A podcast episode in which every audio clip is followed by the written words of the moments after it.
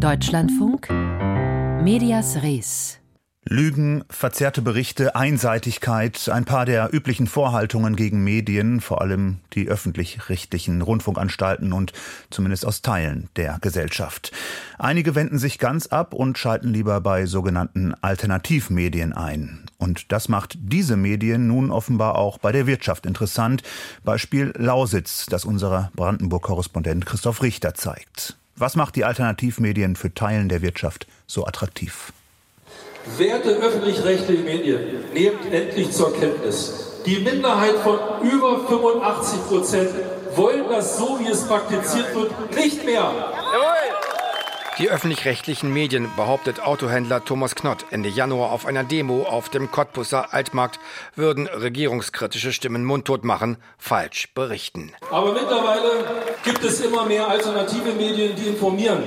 Und man kann sich selbst eine Meinung bilden.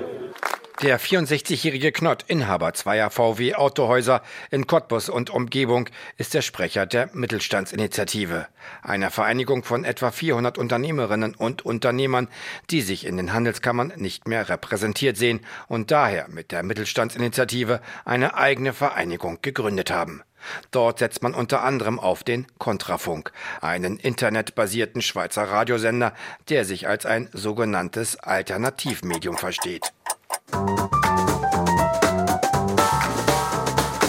Liebe Hörer des extrem rechten Senders Kontrafunk, Sie haben vielleicht nicht mitbekommen, dass uns der Spiegel so bezeichnet, deswegen gebe ich das hier mit Vergnügen weiter. Mit Vergnügen. Sender wie Kontrafunk und andere Portale, die berichten einseitig, tendenziös, häufig parteiisch zugunsten der AfD und sie verbreiten äh, auch sehr häufig eine rechtspopulistische Perspektive auf Themen. Sagt Johannes Hilje, Experte in Sachen Kommunikationsstrategie, populistische Akteure wie etwa der AfD. Wenn man diesen rechtspopulistischen Alternativmedien Interviews gibt, dann muss man wissen, dass man im Grunde ein Stichwortgeber, ein Instrument ist in einer tendenziösen Berichterstattung, in einer Berichterstattung mit einer politischen Agenda. Im Kontrafunk werden beispielsweise Journalisten, die öffentlich-rechtlich arbeiten, als Tastaturaktivisten beschimpft.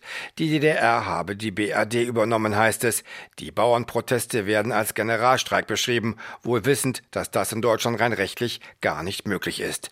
Hilje, der auch Bundesministerien berät, beschreibt die Vorgehensweise als eine Art Pseudojournalismus, denn es werden Verschwörungsmythen und rechtspopulistische Erzählungen in einem journalistischen und modernen medialen Mantel eingehüllt verbreitet. Der Kontrafunk, so steht es auf der Internetseite, orientiere sich, Zitat, an journalistischen Grundtugenden, Behauptungen bezweifeln, fragliches erforschen, Machthaber kritisieren, Zitat Ende. Betreiber ist der frühere Deutschlandradio und SWR-Mitarbeiter Burkhard Müller-Ulrich, der auch AfD-Mitglied ist. Finanziert werde Kontrafunk nach eigenen Angaben von derzeit 71 Investoren. Darunter sei jedoch kein Großinvestor. Insgesamt 2,5 Millionen Schweizer Franken betrage das Jahresbudget, heißt es auf Nachfrage. Sitz des Senders ist laut Impressum das schweizerische Steckborn im Kanton Thurgau, nur 15 Kilometer vom deutschen Konstanz entfernt. Weshalb?